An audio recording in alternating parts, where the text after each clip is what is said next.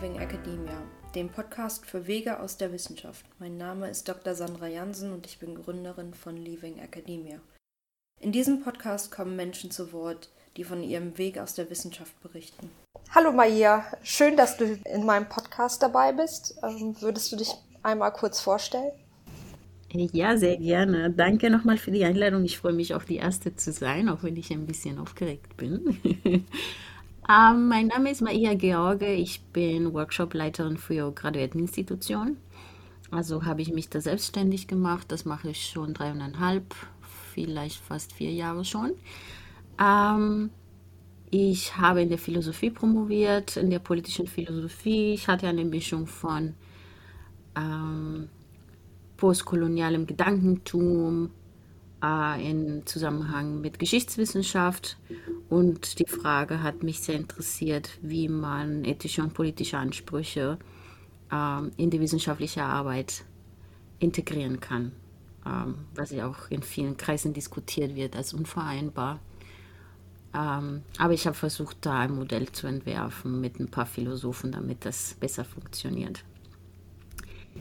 Ja, wie lange hast du ähm, promoviert und wie hast du promoviert? Ähm, also das Finanzierungsmodell, was du da hattest? Ja, ähm, ich habe relativ lange promoviert. Also diese Promotionen sind ja immer in Phasen. Ich habe ein Jahr lang nach einem Thema gesucht und eine Finanzierung geholt. Äh, ich hatte dann ein Promotionsstipendium von der Studienstiftung des deutschen Volkes. Äh, das lief drei Jahre. Äh, und dann habe ich weitere drei Jahre promoviert auf Teilzeit, weil das auch die Zeit war, in der ich mich selbstständig gemacht habe. Äh, während dieser Zeit habe ich natürlich, äh, oder während eines Teiles dieser Zeit habe ich noch nicht mein äh, genug verdient, um, um mich selbst ernähren zu können. Das heißt, ich hatte auch Unterstützung von meinem Partner am Anfang der Selbstständigkeit, als ich äh, noch promoviert habe und gleichzeitig auch noch äh, das alles aufgebaut und vorbereitet habe. Wusstest du ähm, schon sehr früh, dass du nicht mehr in der Wissenschaft bleiben willst nach der Promotion? Oder wann hat das angefangen, dass du darüber nachgedacht hast? Äh, ja, bei mir hat es tatsächlich früh angefangen, also dass ich schon gewusst habe, das ist nicht das Richtige für mich. Äh, ich denke sogar vielleicht, bevor ich angefangen habe zu promovieren. Ich wusste, ich möchte zwar promovieren, aber die Wissenschaft ist, äh, passt nicht zu mir, aber hauptsächlich, weil ich es nicht mag, äh, so starker und regelmäßiger Kritik ausgesetzt zu sein. Also ich denke, ich habe eine zarte Seele. äh, und es war tatsächlich auch eine große Baustelle während der Promotion, das zu lernen, also trotzdem sich darauf einzulassen, weil es ist ja auch sehr schwer zu promovieren, ohne ähm, auf Feedback einzugehen und sich auf Feedback einzulassen und Feedback zu hören und sich auch dem zu begeben, sich immer wieder Sachen sagen zu lassen. Aber ich wusste, dass ich nicht möchte, dass das mein Alltag ist bis zum Ende meines Berufslebens. Ähm, auch vor allem wegen dieses Gefühls, nicht gut genug zu sein. Also ich bin, ich bin jemand, der intensiv an sich arbeitet, aber ich wusste, äh, ich möchte nicht der Typ sein, der immer nur an sich arbeitet. Ich kann mir auch einen anderen Kontext aussuchen wo der Umgang miteinander, die Art des Feedbacks äh, und die Standards, die man setzt für die Arbeit, die man macht, auch andere sind, die es erlauben, dass man netter mit mir umgeht. Das war so der mhm. Hauptgrund. Ja, interessant, dass das schon so früh bei dir angefangen hat und dass du trotzdem da noch die Promotion dann draufgesetzt hast, ähm, ähm, weil das ja dann die Frage aufwirft, äh, warum, warum du die Promotion dann überhaupt ähm, durchgezogen hast, weil das ja tatsächlich äh, sehr viel mit Kritik an der eigenen Person zu tun hat und ähm, harsche Kritik teilweise auch. Ja, irgendwie muss ich sagen, dass ich am Ende des, ich habe noch auf Magister studiert, am Ende des Magisterstudiums irgendwie noch nicht so richtig wusste, was mit mir wird, sozusagen in der beruflichen Zukunft. Und die Promotion hat mir schon die Zeit gegeben, das für mich zu sortieren und ähm, für mich zu entscheiden, was mache ich jetzt. Und ich war auch der Typ Person, der auch inhaltlich motiviert war äh, zu promovieren. Also ich hatte diese Themen, die mich sehr bewegt haben, ähm, äh, die äh, mit dem Thema Postkolonialität zu tun haben. Äh, und in der Philosophie, die eine sehr konservative, äh, ein sehr konservatives Fach ist, äh, wenn man da ganz ehrlich ist. Ähm, ich habe gehört, die Philosophie ist konservativer als die Theologie. das war mir wichtig, irgendwie mich, mich ähm, in aller Komplexität und in aller Ruhe mit diesen Themen innerhalb meines Faches zu beschäftigen und da irgendwie die Sachen für mich mitzunehmen. Ich wusste schon, ich nehme das für mich als Mensch mit am Ende und nicht äh, als Wissenschaftlerin, sagen wir mal, oder als Theoretikerin, sondern ich wollte das Weltbild für mich irgendwie als Grundlage äh, legen, um dann weiterzumachen mit was auch immer. Und das war eher meine Motivation für die Promotion. Und es war natürlich auch im Nachhinein für das, was ich jetzt mache, der wertvolle Blick in die Wissenschaft, wie alles funktioniert, was die Menschen bewegt, was schwierig ist, welche Baustellen es gibt, ist natürlich für die Arbeit, die ich jetzt mache, sehr wertvoll gewesen. Das alles am eigenen Leib erlebt zu haben. Du sagtest, dass es dann schon während der Promotion, dass du da auf diesen Weg gekommen bist, dass du ähm, dir was gesucht hast, was du danach machen möchtest. Kannst du da noch mal ein bisschen mehr erzählen? Also was, was deine ähm, ersten Ideen waren, was du machen möchtest und ob du da Hilfe hast, hattest, irgendwie dir die Gedanken zu machen und, und welche ähm, Wege du dann eingeschlagen bist, um deine Selbstständigkeit ähm, voranzutreiben. Ja, ähm, ich war während des Studiums äh, äh, Hilfskraft äh, an der Servicestelle Lehre Lernen in Jena. Das ist so eine Teilinstitution der Uni Jena, die sich mit der äh, Hochschuldidaktik beschäftigt und Veranstaltungen und Beratung für äh, Dozierende an der Universität anbietet. Ich habe da irgendwie äh, Lehrveranstaltungen aufgenommen, mich an der Beratung von Lehrveranstaltungen beteiligt und alle möglichen Aufgaben übernommen. Nach dem Ende meines Studiums war ich auch dort als wissenschaftliche Mitarbeiterin eine Weile unterwegs. Und dort habe ich dann Erfahrung gesammelt und Kontakte geknüpft in der Hochschuldidaktik. Ähm, und äh, mein ehemaliger Chef, oder ich hatte zwei Chefs, äh, ein Chef während der der Zeit, als ich Hiwi war, das war Matthias Schwarzkopf und eine Chefin, als ich wissenschaftliche Mitarbeiterin war, das ist Evelyn Hochheim, die sie ist noch Leiterin von Lehrer Lernen heute. Und die beiden geben viele Workshops. Also Matthias, ähm, Matthias hat sogar sein, sein, seine Stelle gekündigt als Leiter äh, dieser Institution, um sich selbstständig zu machen. Und das hat mir als äh, Vorbild gedient tatsächlich, also, dass jemand die Sicherheit dieser Stelle verlässt, ähm, die auch eine Leitungsstelle war, um sich selbstständig zu machen. Und bis dahin hatte ich so ein schlechtes Bild von Selbstständigkeit. Ich denke, viele von uns, die das nicht kennen und nicht selbst gegründet haben, haben das äh, mit viel Angst verbunden. Aber er ist so ein glücklicher Mensch, der freut sich immer im Zug unterwegs zu sein, in ganz Deutschland Menschen kennenzulernen und diese Veranstaltungen anzubieten. Immer wenn man ihn fragt, wie es ihm geht, sagt der, der schwärmt einfach von seinem Leben und das wollte ich. Das wollte ich haben und ich hatte sehr lange, viele Jahre in meinem Kopf so dieses, ich möchte so ein Leben wie Matthias haben. Ähm, und als dann ich anfing, mich ernsthaft zu fragen, was ich nach der Promotion mache, dachte ich, warum eigentlich nicht einfach das machen, was Matthias macht. ähm, ja, und dann habe ich mich tatsächlich ernsthaft gefragt, warum eigentlich nicht. Und irgendwann habe ich entschieden, ich probiere es einfach aus, weil ich auch die Erfahrung mitbringe. Ich war auch länger bei Lehrer Lernen unterwegs, habe auch viele Erfahrungen gesammelt.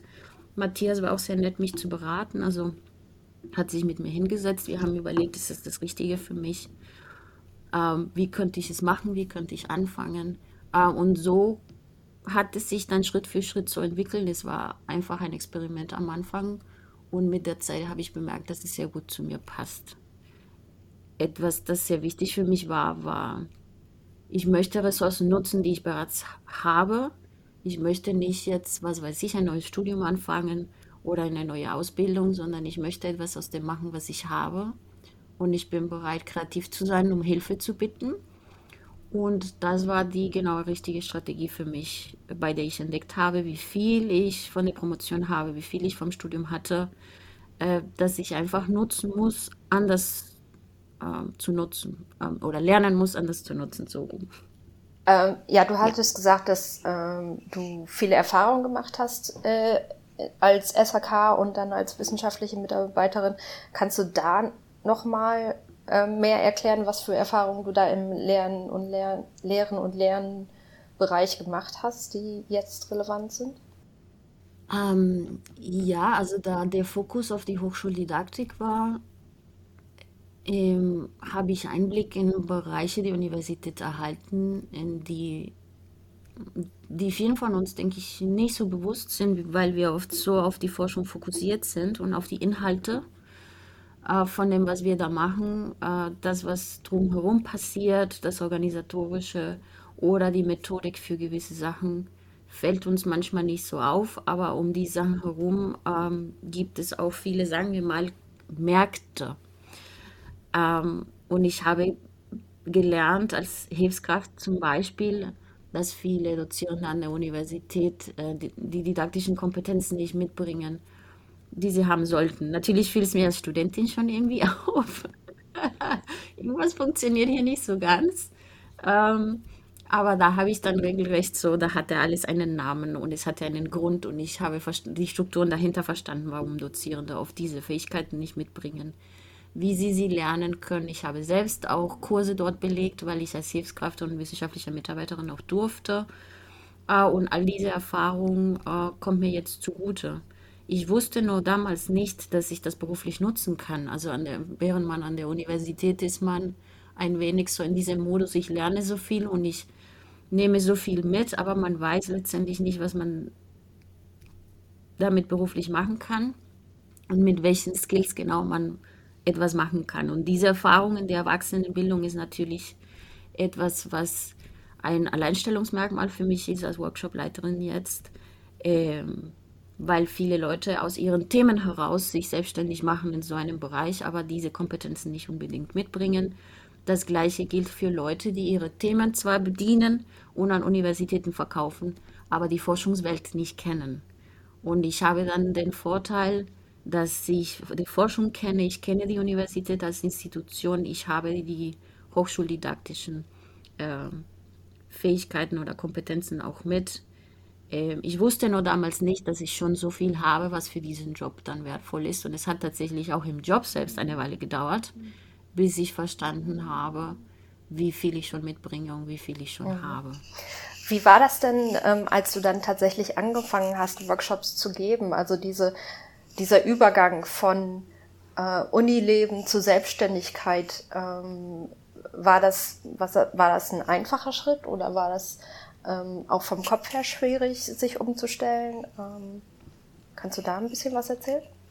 Ja, also es war schon ein etwas längerer Prozess. Ähm, die ersten sechs Monate oder sagen wir mal, das letzte Jahr meines Stipendiums habe ich damit verbracht, mir Gedanken zu machen, was mache ich überhaupt? Äh, und wie ich höre, war das schon ähm, eine sehr gute Idee, weil viele Leute warten, bis sie mit der Promotion fertig sind, um sich Gedanken zu machen, was ich gar nicht empfehlen würde, weil es die Zeit wirklich braucht. Also sich seelisch zu sortieren, was kann ich mir vorstellen, was kommt für mich in Frage, was möchte ich eigentlich das hat ein Jahr gedauert tatsächlich. Dann habe ich ein halbes Jahr äh, äh, Kurse gemacht über Selbstständigkeit, zu so Sachen wie, wie melde ich mich beim Finanzamt an, was muss ich da rechtlich beachten, bei wem kann ich mich sonst beraten lassen, was die Besonderheiten meiner eigenen Selbstständigkeit angeht, wie kann ich einen Finanzplan erstellen. All diese Sachen musste ich erst lernen. Ähm, Dafür gibt es in Thüringen und ich denke in vielen anderen Bundesländern auch Institutionen, die diese Kurse äh, kostenlos oder kostengünstig anbieten. Ähm, da war ich dann mit diesen Formalitäten und mit diesen ersten Schritten beschäftigt. Dann, als ich das alles hatte, musste ich überlegen, mit welchem Thema überhaupt fange ich an.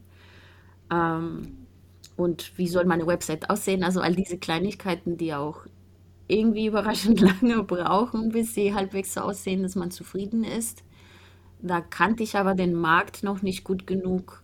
Ich habe eher meine Forschung beschrieben und nicht die anderen Fähigkeiten, die ich als Workshopleiterin eigentlich viel mehr anwende. Das hat, war auch ein Prozess, zu lernen zu kommunizieren und zwar so, dass meine KundInnen mich verstehen und nicht so wie ich bin eine Akademikerin und hier bin ich, sondern ich weiß, welche Produkte ich anbiete. Ich, ich kenne meine KundInnen, ich kenne die Institution, ich weiß, was sie brauchen. Das hat auch alles lange gedauert. Und das erste Thema, das ich genommen habe, war die Stipendienbewerbung, weil ich selbst als Stipendiatin da einige Erfahrungen gemacht habe. Später war ich auch Mitglied der Auswahlkommission der Studienstiftung, bin ich immer noch und habe auch viele Beobachtungen gemacht, wie viele unnötige Fehler KandidatInnen machen, die eigentlich das Stipendium verdient hätten. Und da dachte ich, ah, da kann ich etwas ändern für ein paar Menschen. Das bezahlen die Institutionen, das heißt, es ist dann subventioniert für Leute, die es gebrauchen können, aber sich sonst die Information nicht leisten können. Und so fing es an und nach und nach habe ich neue Themen dazugenommen, meistens auch aus der Perspektive, das hätte ich mir gewünscht, als ich promoviert habe, dass es dieses Thema gegeben hätte. Also nutze ich tatsächlich sehr stark auch meine eigene Erfahrung als Forscherin an der Universität und als Promoventin an der Universität. Ja, das ist ähm, dieses ähm, Finden von, was man kann und was man will. Ähm, das ist ein wichtiges Thema. Ne? Ja. Das dauert tatsächlich einige Monate. Also das war bei mir auch so, dass ich ähm, länger überlegt habe und vor so einem Wust von Informationen stand und überhaupt nicht wusste, wie ich mich als Linguistin jetzt verkaufe. Ja. Ja, und ich bin, ich bin davon überzeugt, dass die Zeit, die wir an der Universität verbringen, nicht umsonst ist, aber dass es für bestimmte Fächer, oft in den Geistessozialwissenschaften, einfach ein komplexerer Prozess ist, zu erkennen, was wir da so alles gelernt haben, was sich in anderen Bereichen auch nutzen lässt.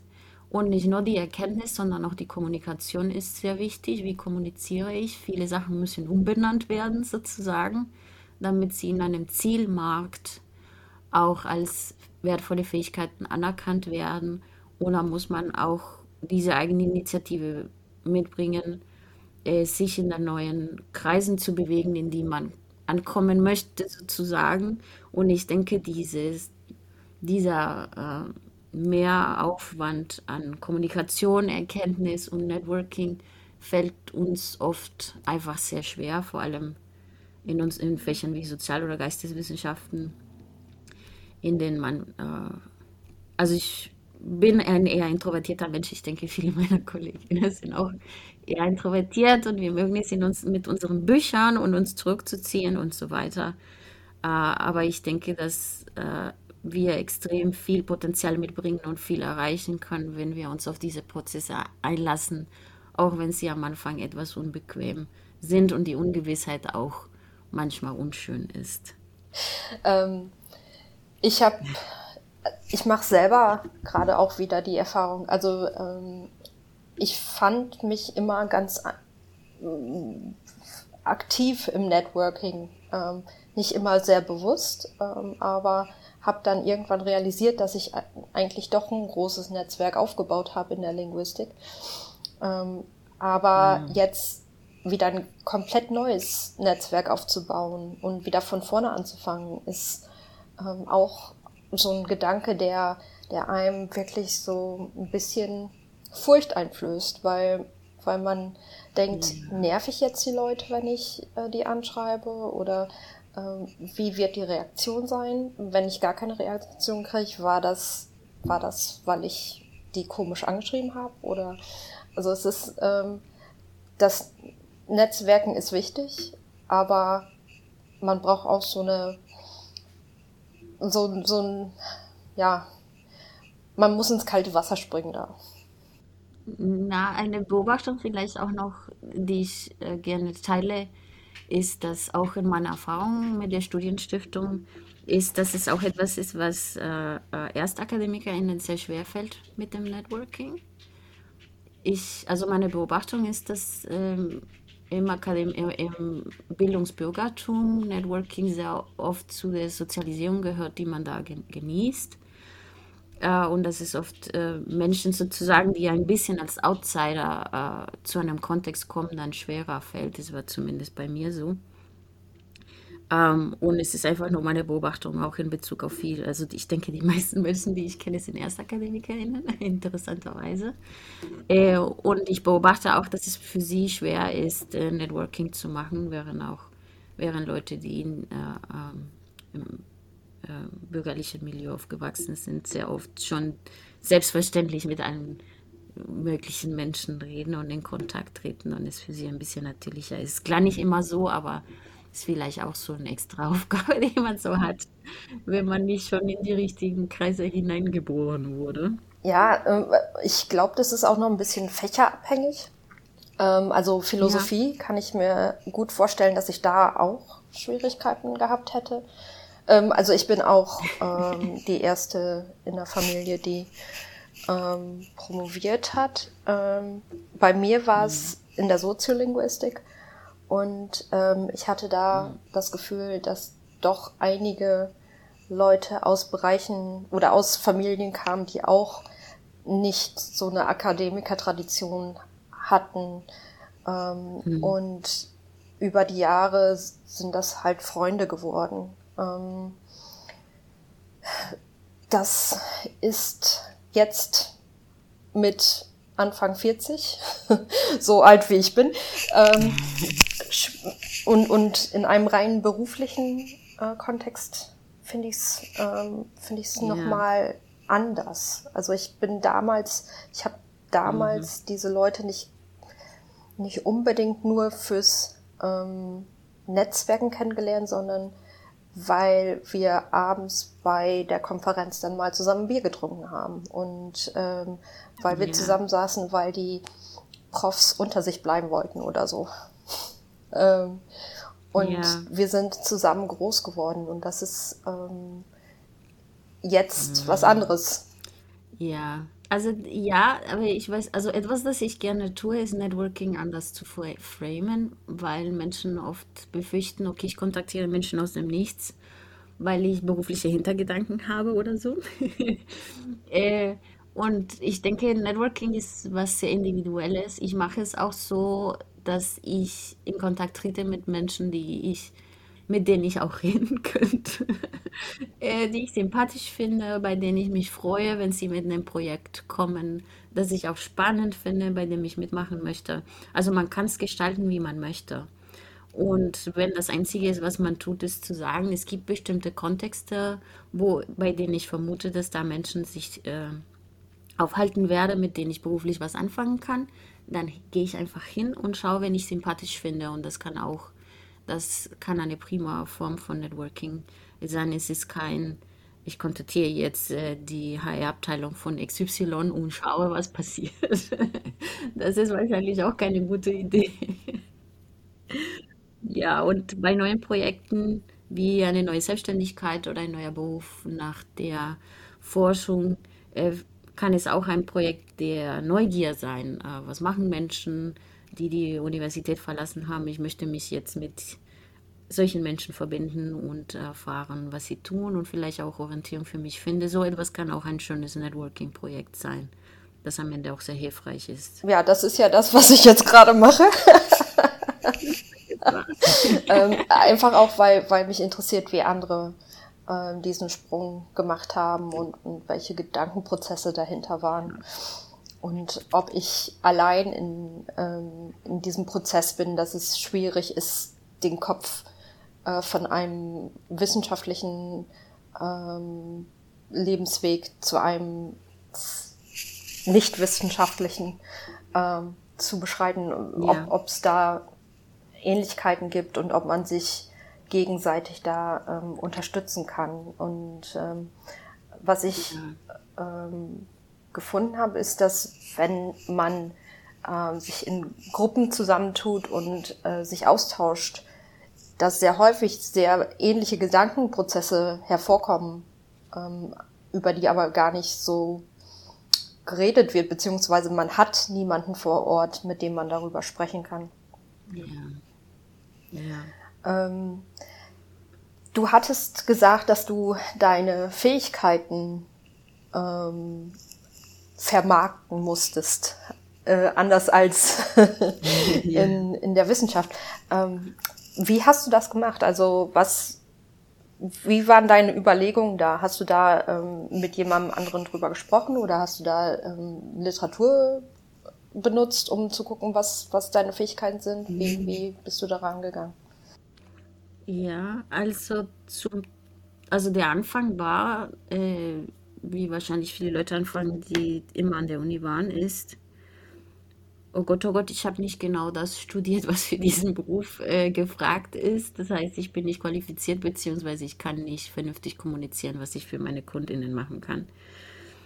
Und so habe ich angefangen. Ich habe trotzdem Aufträge erhalten. Das heißt, äh, der Anfang ist auf jeden Fall möglich, auch wenn die Kommunikation noch nicht ganz stimmt. Aber ich habe bemerkt, also zum Teil nach und nach einfach Erfahrung gesammelt, wie meine Kundinnen mit mir kommunizieren. Und äh, das passiert sehr schnell. Man redet mit einer Hochschule, mit jemandem aus einer Hochschule und sie sagen, was sie brauchen. Ähm, und in diesem Ausdruck der Bedürfnisse, die sie haben, merke ich schon, ob ich Fähigkeiten mitbringe, mit denen ich ihnen helfen kann. Das nächste war die Evaluationen für die Workshops. Es gibt nach jedem Workshop eine Evaluation und auch diese waren sehr wertvoll dafür zu erkennen, wofür werde ich wahrgenommen. Also was gefällt den Leuten an dem, was ich mache. Äh, und es hat mir gezeigt, hey, das kann ich gut, das kann ich auch extra so kommunizieren, dass das eine Fähigkeit ist, die ich habe. Und äh, das letzte war, dass ich noch in Kontakt bin äh, mit meinem Mentor, also mit Matthias Schwarzkopf und mit anderen Coaches, äh, die in seinem Kontext unterwegs sind. Wir treffen uns ab und zu und sie geben mir auch Feedback. Also es sind Leute, die mehr Erfahrung haben als ich. Sie sind seit 10, 15 Jahren in diesem Markt unterwegs. Das ist auch für mich sehr wichtig gewesen, dass ich sie habe, sonst hätte ich ziemlich viel einfach aus eigener Erfahrung lernen müssen. Also habe ich trotzdem, aber ab und zu gibt es dann Momente, wo ich doch dann zu ihnen gehe und ein paar Fragen stelle oder mir äh, Feedback äh, hole und das ist auch sehr hilfreich. Und zum Beispiel für meinen Flyer hat mir meine ehemalige Chefin Evelyn äh, ein paar Tipps gegeben, weil sie ja auch selbst Workshops einkauft, was bei ihr gut ankommt und wie das aussehen kann. Und da wusste ich, okay, gewisse Fähigkeiten, gewisse Erfahrungen muss ich in den Vordergrund rücken und dann funktioniert es. Ähm, aber hauptsächlich die Erfahrung, also einfach ins kalte Wasser springen, anfangen äh, und sich, so wie wir es in der Wissenschaft gelernt haben, auch diese Einstellung der Beobachtung immer anhaben und dann schauen, okay, was kommt hier gut an, was kommt nicht so gut an und entsprechend auch die Kommunikation umgestalten. Gab es Dinge, die, ähm, die bei, wo du denkst, das hätte ich anders machen sollen oder das hätte, das ist ein bisschen falsch gelaufen am Anfang oder mm, ja. Hm. Also ehrlich gesagt, nein. Nein, ich bin, ich bin sehr zufrieden damit, wie es bisher gelaufen ist. Also klar gibt es Sachen, die eine Selbstständigkeit äh, eigen machen. Man muss Geduld mitbringen, äh, für ein paar Jahre Erfahrung sammeln, ein paar Jahre sich etablieren, das ist klar. Dass man da Unterstützung braucht, um das zu finanzieren auch. Ähm, aber ich denke, ich hatte bisher einen sehr guten Weg für das, was man für die Selbstständigkeit erwarten kann. Sehr gute Lernerfahrungen gemacht, äh, immer Unterstützung erhalten, wenn ich sie gebraucht habe. Natürlich sagen nicht alle Kund möglichen Kundinnen Ja und Abend zu allem und nehmen mich, ohne Fragen zu stellen oder so irgendwas. So ist es nicht.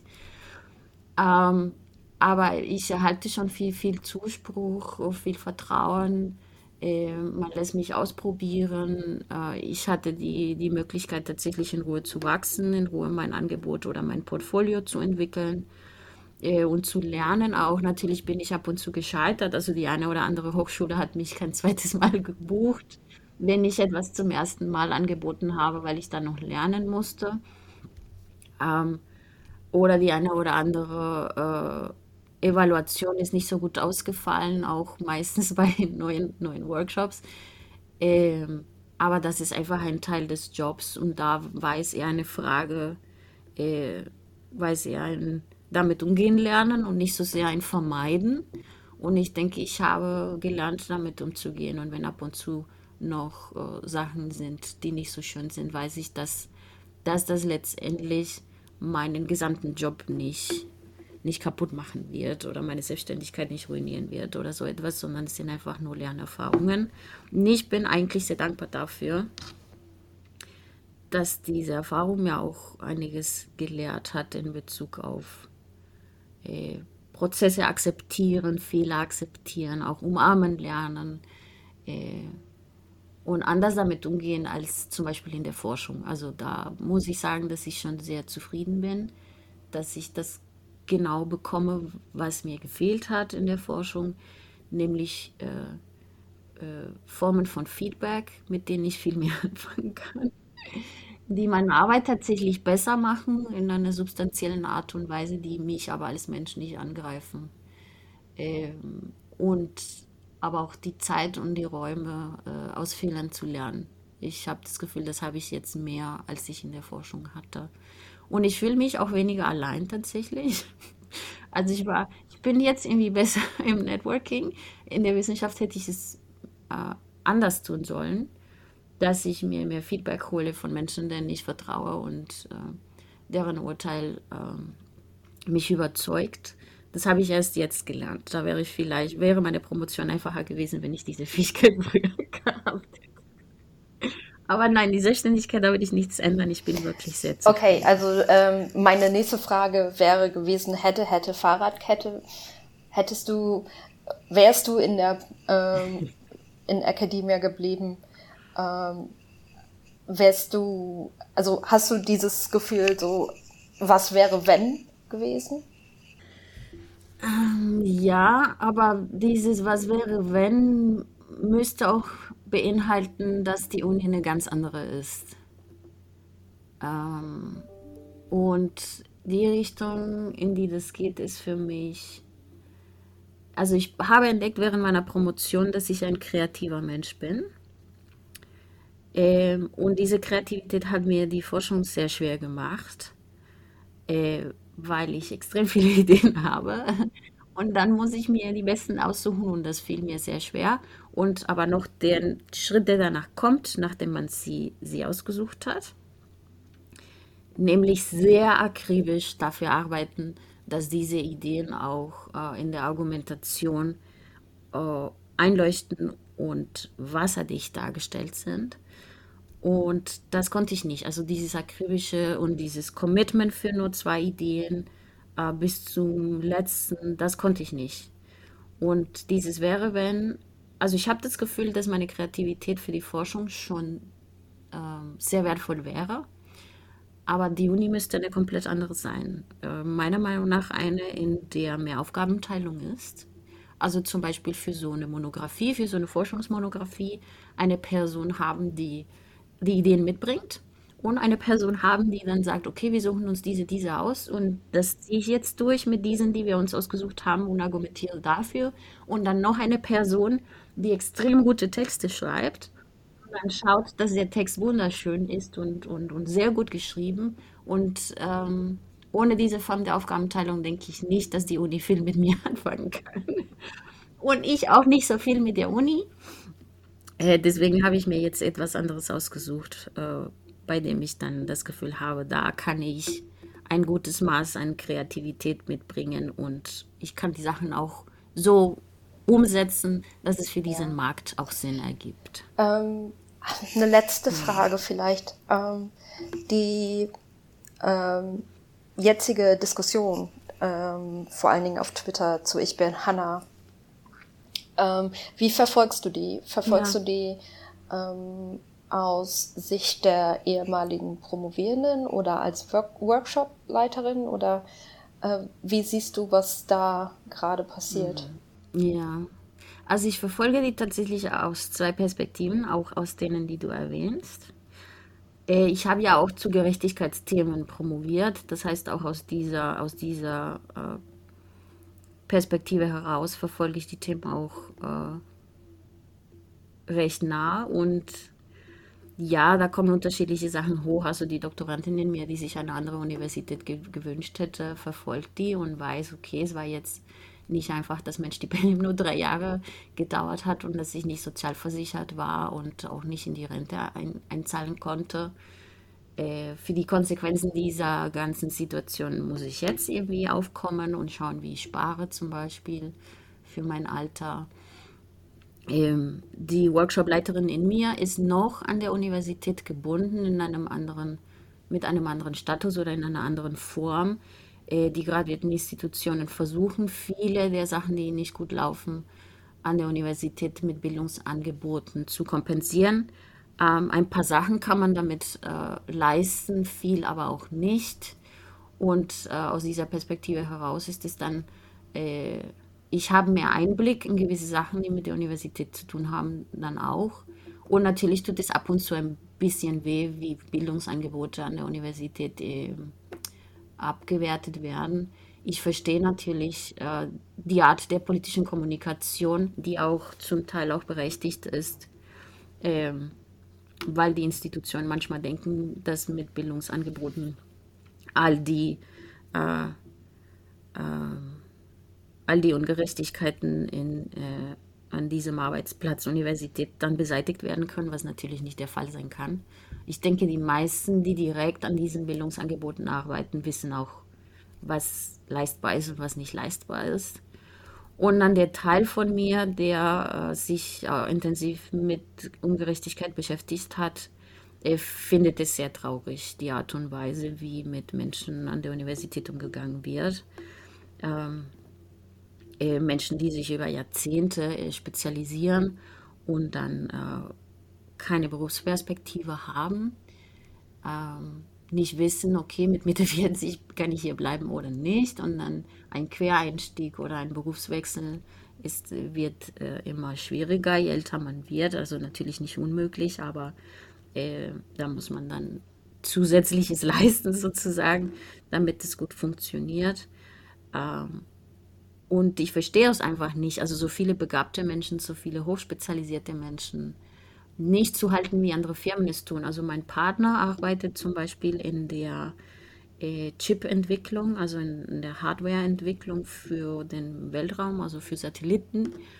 Und was die Firmen da so alles machen und die Leute zu halten, die sie über Jahre sozusagen ähm, an die Prozesse der Firma und so alles äh, irgendwie gebunden und darin eingeführt haben, äh, Kunden, äh, Mitarbeiterinnenbindung ist ein Riesending äh, in der freien Wirtschaft. Und ich verstehe nicht, warum die Universität genau das Gegenteil tut. ähm, die Leute nicht an sich zu binden, sondern immer wieder zu kommunizieren, wir wollen euch nicht behalten. Das kann ich wirklich überhaupt nicht verstehen. Und eine Sache, die, über die ich mir Sorgen mache als Mensch, der in diesem Kontext arbeitet, ist, dass die Universität irgendwann äh, äh, zu einer Verliererin wird von, von, diesen, von dieser ganzen Problematik, dass wir keine Forschenden äh, haben, die wir weiterbilden können, äh, für die all diese Gelder ausgegeben können, werden können, die für Weiterbildungen ausgegeben werden. Ähm, Leute, die auch begeistert forschen, äh, ich habe Angst, dass wir da irgendwann so einen großen Verlust erleiden, die wir nicht, den wir nicht mehr rückgängig machen, ja. machen können. Ja, so geht es mir auch.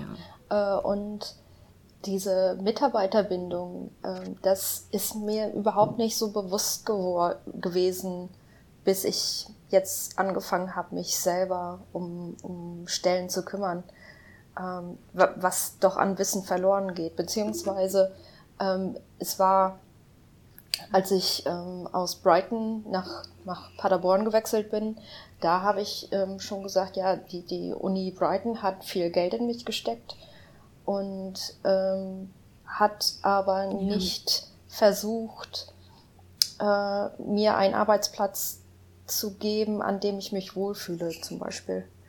Ähm, und an dem ich sein möchte. Mhm. Ähm, und ähm, genauso ist es in, an den an, in Paderborn nachher gewesen. Es ist wahnsinnig viel Geld in mich gesteckt worden. Mit der Idee, mich zu einem bestimmten ja. Zeitpunkt rauszuschmeißen. Ähm, und ja. Sustainability äh, ist nicht die Stärke der Unis? Ja, ich meine, ich kann einerseits verstehen, weil die Universität sowohl der Platz der höheren Bildung ist, als auch der Ort der Forschung, äh, dass man einen Überschuss an Menschen hat, die bleiben möchten. Ich verstehe schon, dass es da Bedarf dafür gibt äh, oder dass es viele mehr Menschen gibt, die bleiben möchten als, als, als Arbeitsplätze. Ich kenne auch viele, die sich schwer damit tun, zu sagen, ich habe mich hier, ich habe meine Bildung hier genossen und ich muss jetzt meinen Weg woanders finden. Aber ich finde den, den Weg nicht richtig, äh, den das System äh, im Moment einschlägt, äh, nämlich möglichst so viel abzuschrecken äh, und, und anzuecken wie möglich. Das ist weder für die Uni gut, weil die Uni ja auch diejenigen wirklich behalten wollen sollte, die da bleiben äh, möchten und auch die Leidenschaft und das Wissen mitbringen. Äh, aber auch diejenigen, die fertig ausgebildet sind und extrem viel Potenzial und Fähigkeiten für die freie Wirtschaft oder für den öffentlichen Dienst mitbringen. Äh, man sollte dafür sorgen wollen, dass sie auch den Weg dahin finden und nicht irgendwo landen, wo das Potenzial verschwendet ist. Also kann ich nicht verstehen, warum es nicht besser für alle Beteiligten ist, alle möglichst darin zu unterstützen, ihren Weg äh, zu finden, so wie sie ihn, ihn, finden möchten und auch dem Potenzial entsprechend. Also die Art und Weise, die wirklich nicht wertschätzend ist im Moment. äh, ja, also äh, es fehlt. Ja. Es fehlte in meiner Ausbildung definitiv dieser Aspekt, ähm, was sind deine Fähigkeiten, was kannst du mit diesen Fähigkeiten ähm, auch auf anderen Arbeitsmärkten tun. Ähm, das, das war ähm, nicht ja. sehr, wurde nicht sehr groß geschrieben. Ähm, und ja, einerseits ja. verständlich, weil die Uni halt äh, Wissensinstitution ist und Forschungsinstitution. Ähm, aber andererseits ähm, wird jetzt ja. argumentiert, dass die Leute ja in die freie Wirtschaft gehen können ähm, und es aber überhaupt keine Vorbereitung vor allen Dingen für Geistes- und SozialwissenschaftlerInnen gibt. Und auch schon früh, also ja. dass man schon während der Promotion anfängt mit den äh, Leuten zu sprechen und zu sagen, es sieht schlecht aus und ähm, wie sieht's denn aus? Ähm, macht doch mal diesen Workshop mit und guckt mal, ob da irgendwas dabei ist für euch. Ähm, klar, das muss auch immer intrinsisch irgendwie auch motiviert sein, aber wenn es überhaupt kein Angebot gibt und ähm, man von Vorgesetzten zu hören kriegt, ja, du kannst ja in die Schule gehen. Ähm, das war immer so das Einzige, was ich gehört habe. Tatsächlich, ja. Na, das Problem ist oft, dass diejenigen, die Rat geben können, auch die Uni selbst nie verlassen haben. Das heißt, das Wissen bringen sie nicht mit, was sie weitergeben könnten. Interessanterweise, ich meine, dafür sind die Graduiertenakademie zum Teil da, für die ich arbeite, aber auch andere Institutionen wie die Gründungszentren, das haben auch viele Unis oder Career Services, die bieten ziemlich viel von dem an, was äh, vielen fehlt. Äh, problematisch ist nur, das sind Institutionen, die geteilt sind von den Lehrstühlen und den Instituten. Und die haben oft nicht auf dem Schirm, dass es diese anderen Teilinstitutionen der Uni gibt, an die man sich wenden kann und von denen man sich beraten lassen kann. Und die Diskussionskultur in unseren Fächern ist auch wirklich nicht sehr gut in Bezug darauf, was nach einer Promotion oder überhaupt nach der Forschung kommen kann.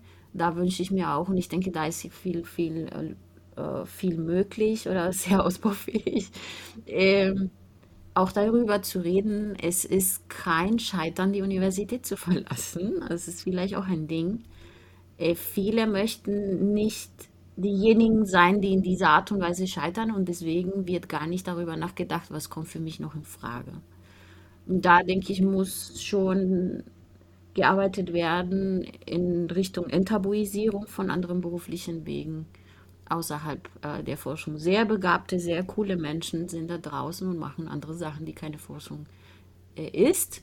Oder sie machen auch Forschung an der freien Wirtschaft, das gibt es auch. Oder bei äh, Institutionen, die von der Regierung mitfinanziert werden.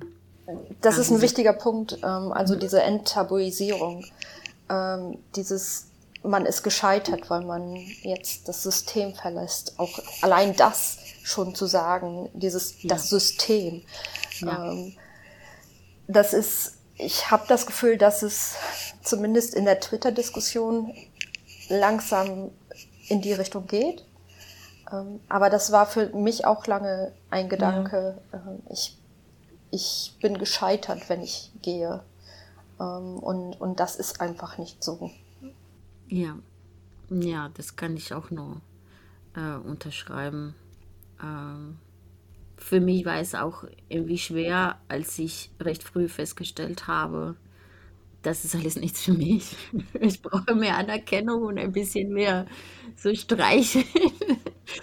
Äh, und der erste Gedanke war, oh Gott, bin ich hier gescheitert, bin ich einfach nicht gut genug.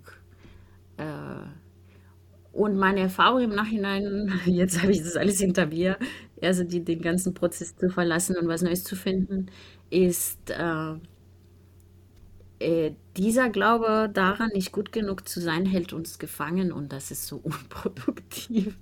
Es gibt so viele Leute an den Universitäten, die so viel Potenzial für so viele Sachen haben und diese Angst davor, nicht gut genug zu sein und äh, sich bestätigen zu wollen, dass man doch gut genug ist, indem man um jeden Preis an der Uni zahlt, bringt weder der Uni noch diesen Menschen irgendwas. Also da finde ich es wirklich so, wir reden ständig über Vielfalt und es gibt Kontexte, in denen wir das nicht durchziehen mit der Vielfalt. Aber wir brauchen auch eine Vielfalt an Begabungen, die in unterschiedlichen Märkten unterwegs sind und wir brauchen auch Menschen, die lange an der Uni waren und dann auch zu der Vielfalt in anderen Bereichen beitragen, weil sie anders denken, weil sie anders framen, weil sie anders kommunizieren, weil sie einen anderen Blick auf die Sachen haben. Und das, denke ich, kann man als äh, sehr wertschätzen, anstatt sich zu sagen, all diejenigen, die wirklich klug sind, bleiben an der Uni. Das sind wirklich schöne letzte Worte. Ähm, Vielen, vielen lieben Dank, Maria. Ähm, ich fand das Gespräch sehr äh, interessant und hat sehr viele Einblicke gebracht äh, in deinen Weg aus der Wissenschaft heraus. Ähm, und ich hoffe, dass ähm, wir weiterhin im Kontakt sind. ich würde mich freuen. Danke dir. Ich freue mich auch total, auch die Erste zu sein. Und ich hoffe auf viele weiteren schönen Folgen. Ich bin sehr gespannt und natürlich können wir gerne in Kontakt bleiben und sehen uns auch auf Twitter weiterhin. Ja, ja und damit auch der Aufruf an alle anderen, die die Wissenschaft verlassen haben. Äh, meldet euch doch bei mir, wenn ihr auch mal mit mir über euren Weg sprechen wollt.